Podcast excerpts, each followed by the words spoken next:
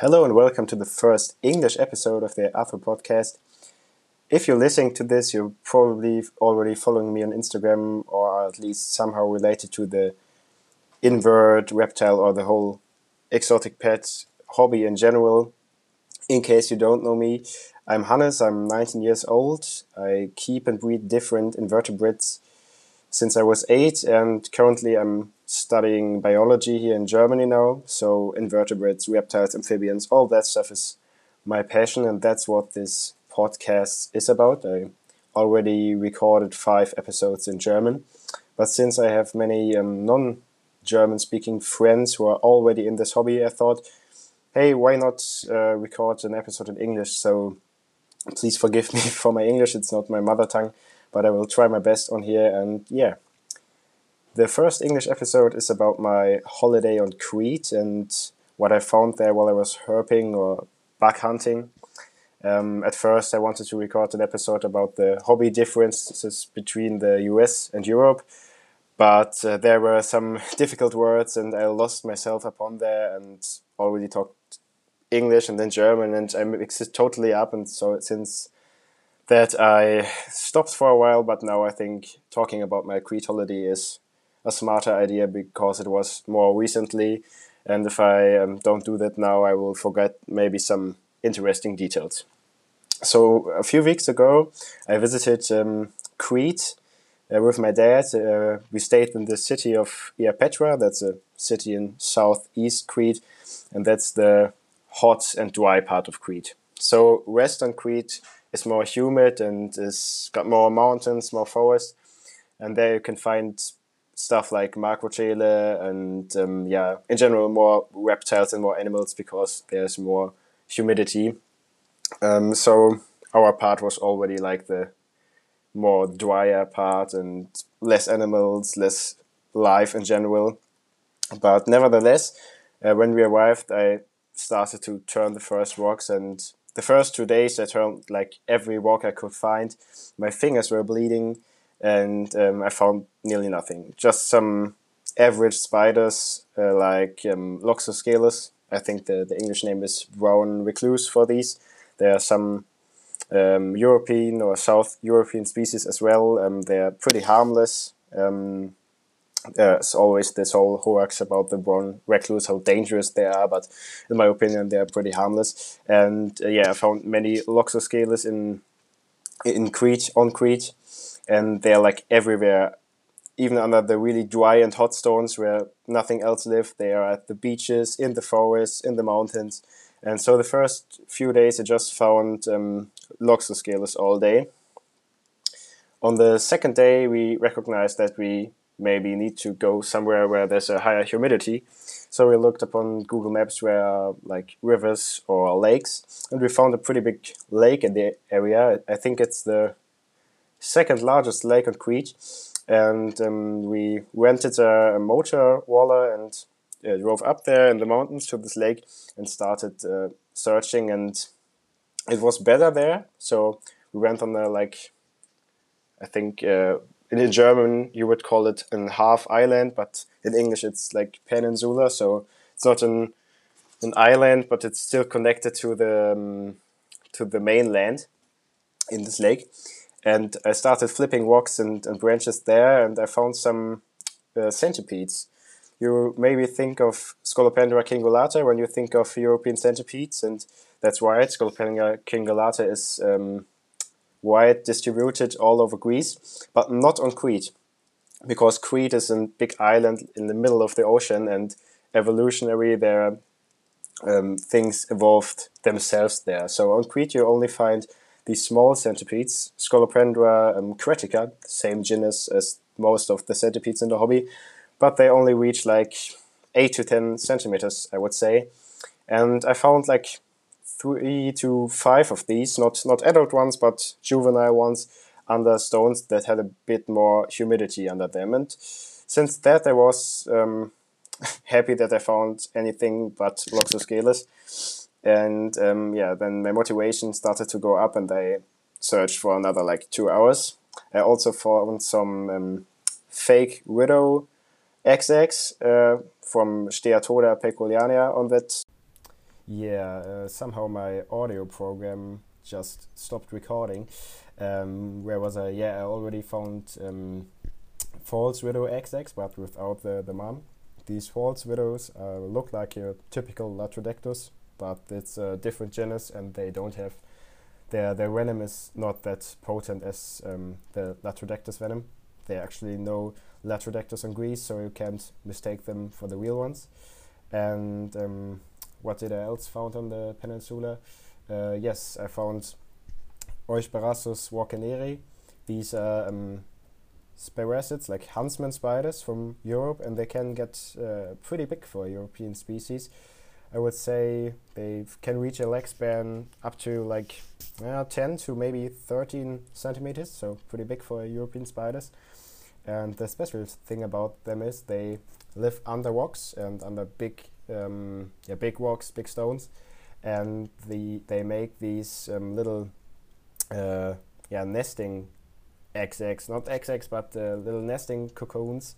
Um, when they when they start to molt or when they want to mold, they silk themselves up in these cocoons and normally you when you flip a rock you will see one of these cocoons under every other rock but there's no spider in it. So I found like 30 of these uh, these cocoons of Eusparassus uh, on this island but like just three spiders of Eusparassus and um, it's pretty funny. These these cocoons can vary in size uh, between one centimeter and like over ten centimeters. And you, when you found find a big one, you always think, oh, there's a giant spider in there, but it's just a mold and it's empty.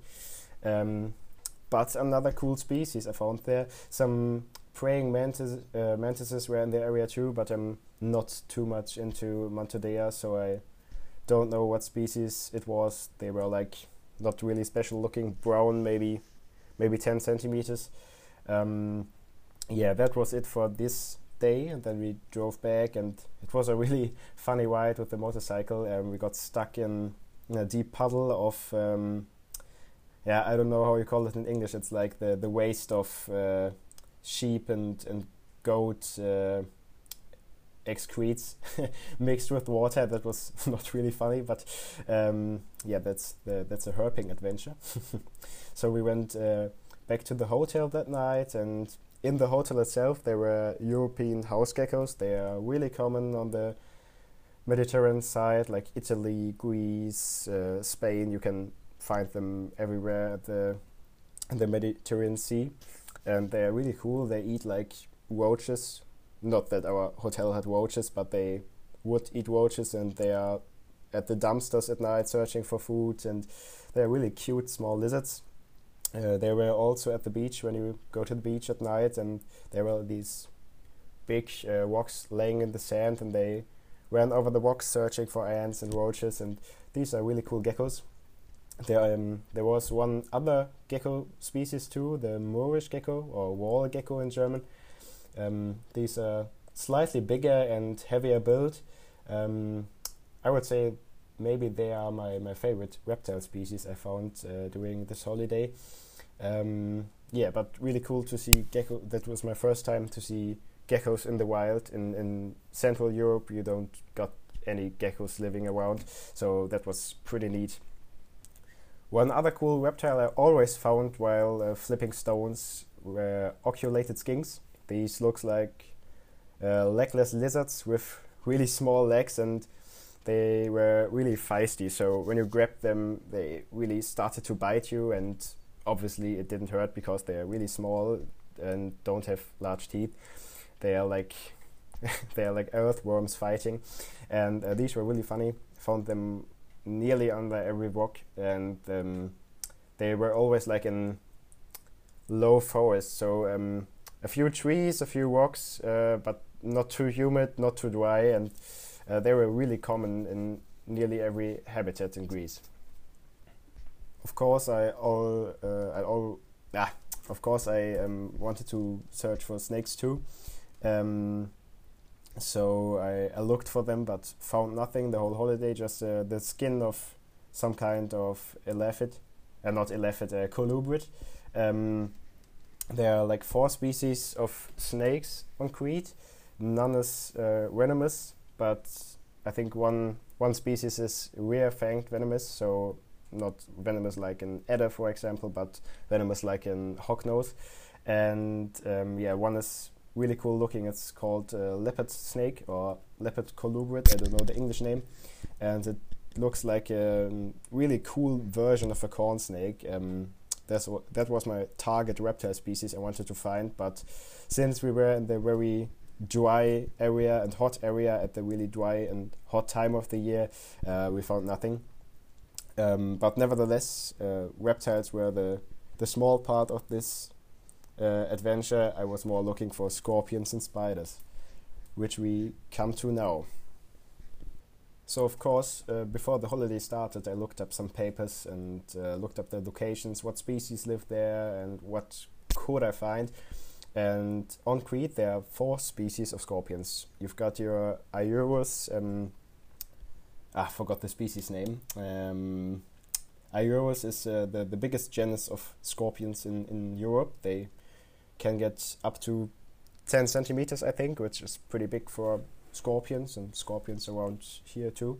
And um, ah, I can't remember the species name right now, um, but they are a little bit smaller than the Iurus on on the mainland in Greece, and they are a little bit more brown. The Iurus um, dufouriensis on the mainland in Greece. Uh, I've got uh, some specimens of them too at home, and they are like dark, dark gray, nearly black, and uh, Iurus dekanum. Iurus dekanum is the, the species on Crete, on Crete, and they are a bit more uh, brown and a bit smaller.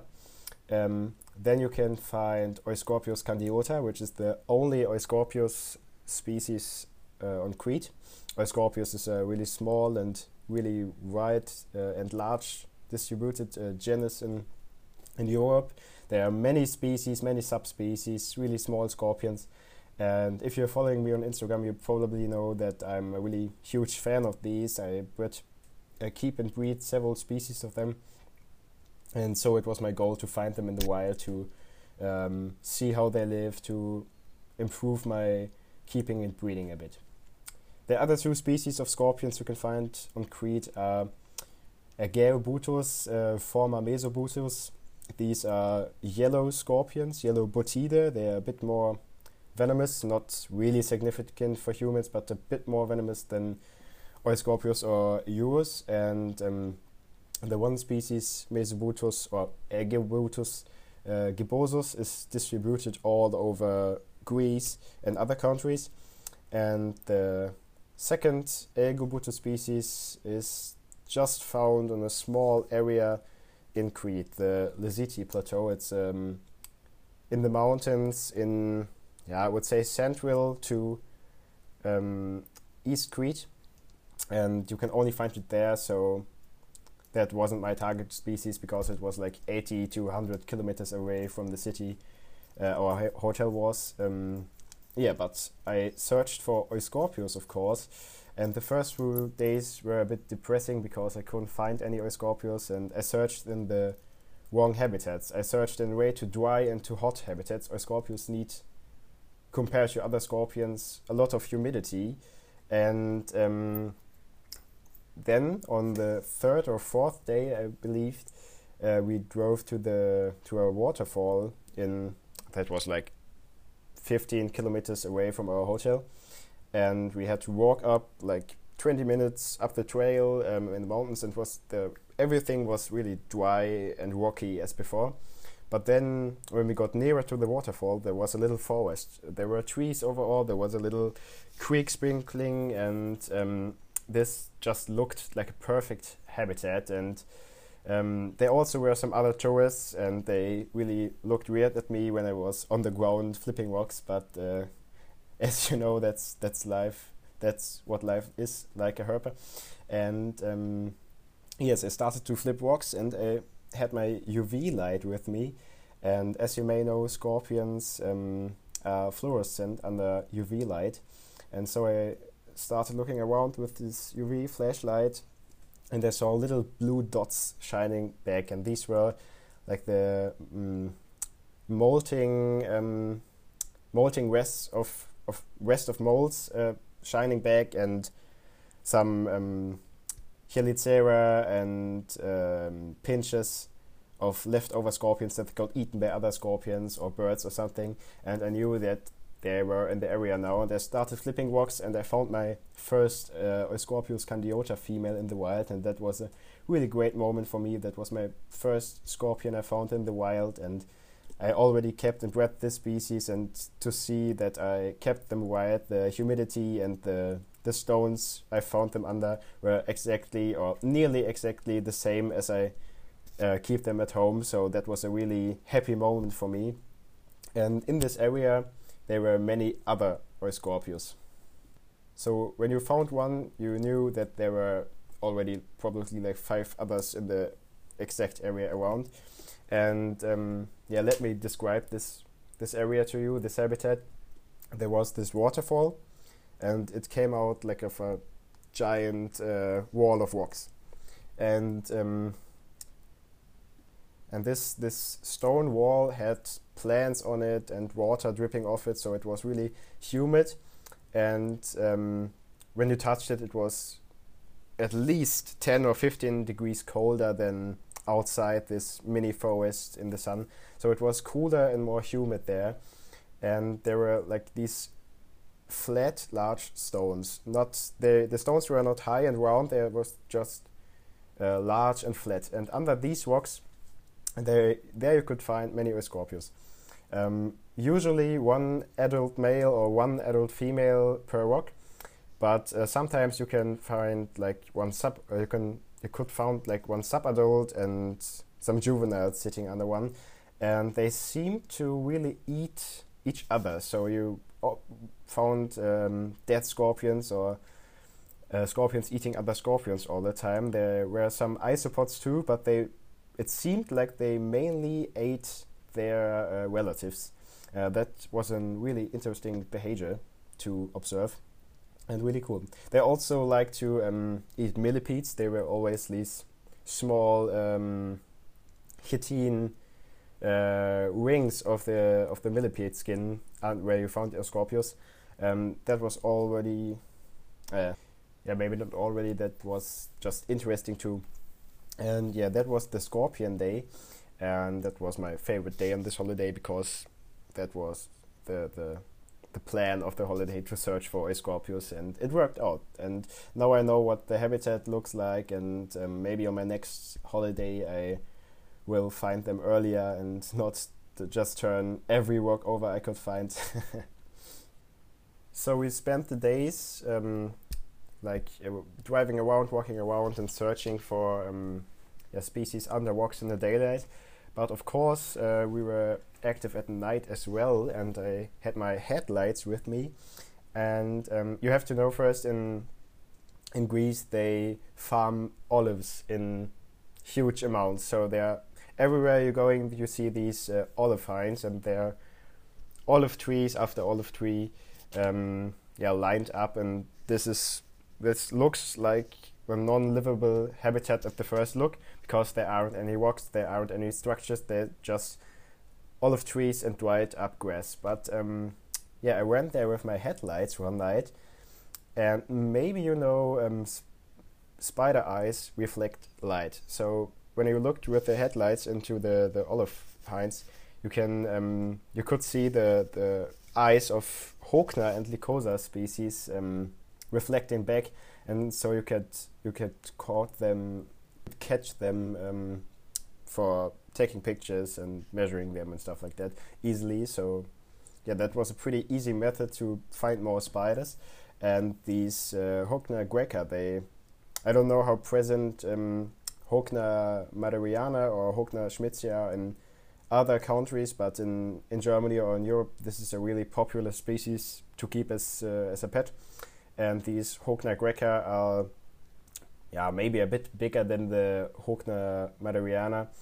And they look really cool and they are really fast spiders, but um, surprisingly, when you shine light at them in the night, they are a bit confused, and you can easily catch them with a hand or with uh, some little cup or stuff like that. And one night, I was wandering around searching for uh, Hognas and some some house geckos, um, I saw some spider eyes reflecting on my light and thought, oh, okay, another Hogna. They were like everywhere in every habitat you could find. You can easily find 20 of these Hognas in one hour.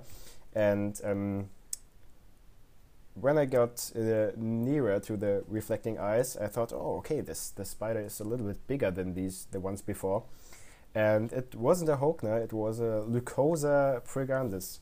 As you may know, Lycosa are the the reason be, uh, why tarantulas are named tarantulas, because the um, people in, in Italy, so tarantula is a Italian uh, name for like every big spider on the ground, and the people who immigrated from Italy to the US in yeah a few hundred years ago, they started to to call like the big Aphonopelmas tarantula or or tarantulas, and then over the years tarantula um, evolved into tarantula, and that's why tarantulas are named tarantulas. Little side story here. I was a bit surprised to find this uh, Lycosa praegrandis because um, at, at daylight I searched for the burrows that Lycosa makes. They make these uh, straight up burrows into the ground um, with like uh, leaves and stuff like that wrapped into a circle at the beginning, and uh, they look really cool.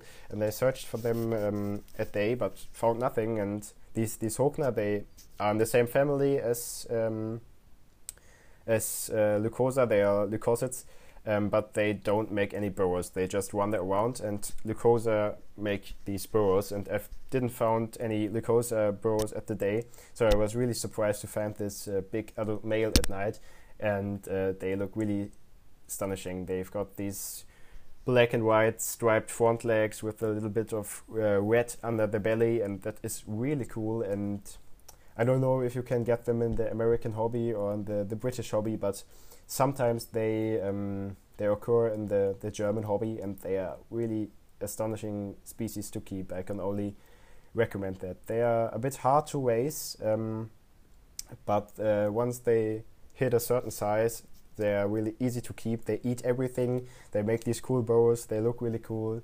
I can really recommend uh, these to try.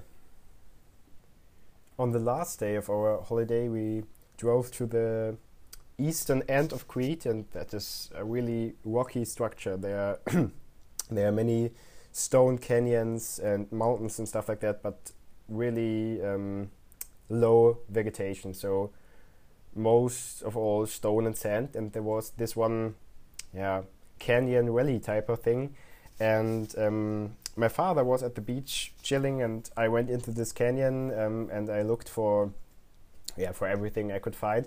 Um, of course, I found some uh, oculated skinks there, like everywhere, and there were these deep, um, narrow, um, yeah, uh, leaps into the rock, into the the rock wall of the canyon, and I shined my UV light in there, and there were um, the rests of dead uh, Mesobuthus or Aegaeobuthus. So this this was the second species of scorpion I found there. I um, sadly found no living specimen, but the, the rest of some or some, some molting pieces of them. And I found a really interesting spider. I didn't know that it uh, exists before. Um, I don't know the correct family name. I think it's Selenopidae or stuff like that. And these look like um, you squished a huntsman. So these these looks like really flat, flat huntsman spiders and they were everywhere in this canyon, but they only found them in this canyon in a range of like 20 meters and nowhere else on the whole, yeah, on the whole eastern part of the island where I searched, and they were only in this canyon, and this was a really cool species, and still till today I couldn't find out what species it was. So if you know it, please hit me up and uh, tell me. So I think that was everything about the herping and bug hunting stuff. Uh, ah, no, wait, I, I forgot the amphibians. Um, we also found some amphibians. There's one species of of uh, frog that is endemic to Crete. It's the Crete frog. Uh, yeah, really uh, special name. and they were in every small bit of water. Of course, not in salt water, but uh, in, in, in fresh water or some some puddles uh, in the forest. They were like everywhere. Um, we also found one species of toad. I think the name is uh, green toad or something, uh, Bufo viridis. Um, surprisingly, in a very dry habitat. Um, I wonder how they survive there, since amphibians always need water. But yeah, it was pretty cool to find that. Um, there's one other species of fork that's a, an, a boreal fork. Uh, I think green tree forks or something. Um, yeah, apologies, I don't know the English common names. I just know the, the German common names for these. Uh, but I, I, think it would be green tree fork or something like that. And uh, we couldn't find it. But um, yeah, it's the rarest species of amphibian on Crete. Uh, there are no salamanders or newts on Crete. That is pretty weird, I think, um, since there are frogs, lizards, everything else, but no salamanders or newts. Um, hmm, did I forget something? Yes, I forgot one species of lizards I found. I found um, these are the the big green uh, Balkan lizards. They are like thirty, now nearly, now maybe 30, 40 centimeters with the tail. Really big green lizards. Uh, I saw two of them. Uh, really beautiful lizards.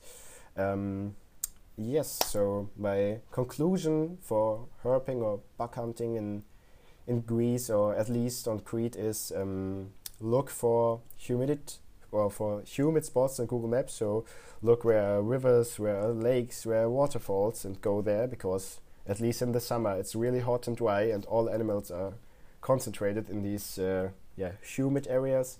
Um, carry enough water while herping. We run ran out of water um, on one day, and that was not nice. Uh, we we hiked like four or five hours in the in the heat.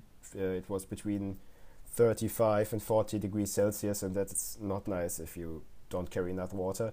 Um, yeah, bring a headlight because spider eyes uh, reflect at night. Bring a UV light when you want to search for scorpions. And um, yes, that was all about the Crete holiday. But um, I asked on Instagram if some people would have listener questions, and uh, I surprisingly got like three or four questions already, and um, we see if we can answer them now. So the first question is how many species did you breed successfully and which were these? Do you have specific breeding projects? That's a good question. Uh, I don't keep track of everything, I think, uh, but I'm, I'm mainly concentrated on, on uh, true spiders like uh, huntsman and wandering spiders, so Sparassidae and Ctenidae, and I. So I, I would say like successfully breeding is when you raise slings to adulthood and then pair them up and then get offspring. If you get some imported wild caught gravid female that's and you hatch an egg that's not really successful breeding, I would say. So um, just what is successful bred in my opinion is like Heteropoda boy, Heteropoda lunula, Heteropoda venatoria, Macroctenus kingsleyi, the golden Cameroon wandering spider, um, Hogna maderiana, um, many phasmid species, many beetle species, uh, Hapalopus, uh, Spec Columbia large, the Colombian pumpkin patch tarantula, um, I guess many spiders more. Um, uh, when I listen to this again, I will uh, be uh, be angry to myself because I forget everything. Um, hmm. Yeah, many scorpions, all Euscorpio species I've kept yet. So all five uh, five different Euscorpio species, uh, one Carillo species, um, scutilus, uh, yeah, maybe I have to do an extra episode for that. Um, but uh, the guy who asked this uh, asked to what my current breeding projects were, and I have clutches of Lychas scutilus, the Thailand bark scorpion, uh, a clutch of Chaerilus, Stockmanorum, that's a small species from uh, Thailand too. Uh, I've got two Euscorpius clutches right now. Um, I've got paired up females of um, otjimbinguensis. These are little yellow uh, thin scorpions, climbing scorpions from Namibia. Uh, I've got a paired female of Holconia um, That's a big Australian huntsman. Um, hmm.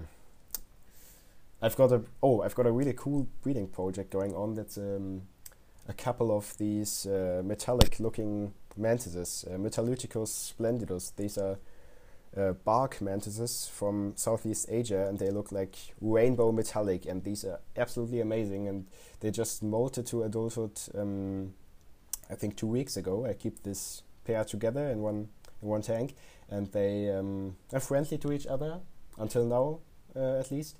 And I hope I will find some. Um, how do we call it in English? Uh, Ootheca. Uh, yeah, this like mantis XX uh, in a few weeks that would be really really cool. The next question is, uh, what's your favorite spe spider species? And of course, I can't answer that. That's a I, there is no such thing as a favorite spider species.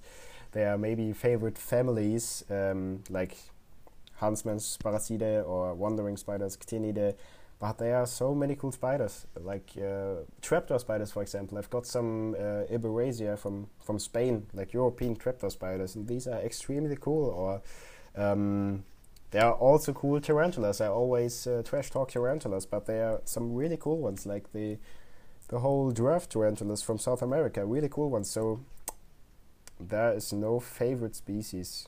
Maybe I've, I've got, yeah, I've got some my favorite genus probably right now is Heteropoda. If you know me, you already know knew that because I love huntsmen, and uh, Heteropoda is like the biggest, one of the biggest huntsman uh, huntsman genera. And um, yeah, I really like these, but there's no such thing as one specific species that's my favorite. So the next question came from a good friend actually, and uh, she asked if I could imagine to keep uh, Nephila species um, free in the womb without an enclosure. So, in case you don't know these spiders, these are like the, the big orb weavers, and um, some people keep them in um, how do you call it? Uh, in like wooden um, frames free in the room and they build their, their net um, between the frame.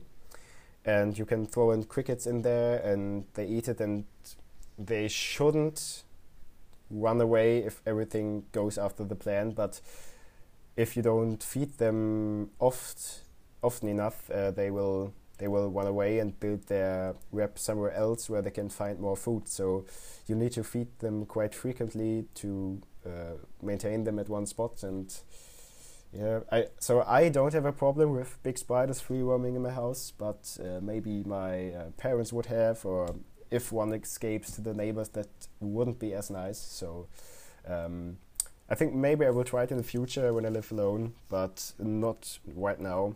And I think that's that's the only way to keep these big orb weavers correctly, because you can't you can't shove them in a little box or a little tank. They need this this high and wide and uh, this they need much space to make a big web. And I think the only way you can do it is the is the way with these wooden frames. And that's pretty cool but um, yeah I wouldn't do it right now. The last question is also from a good friend and um, they asked if I have got any uh, breeding tips for the first breeding attempt and um, so I, I, know they, they want to pair up their um, tarantulas, and yeah, it's it's breeding is not really difficult. You just have to have luck and the right parameters somehow. So, um, but but some general tips that occur for every spider species is don't wash the male.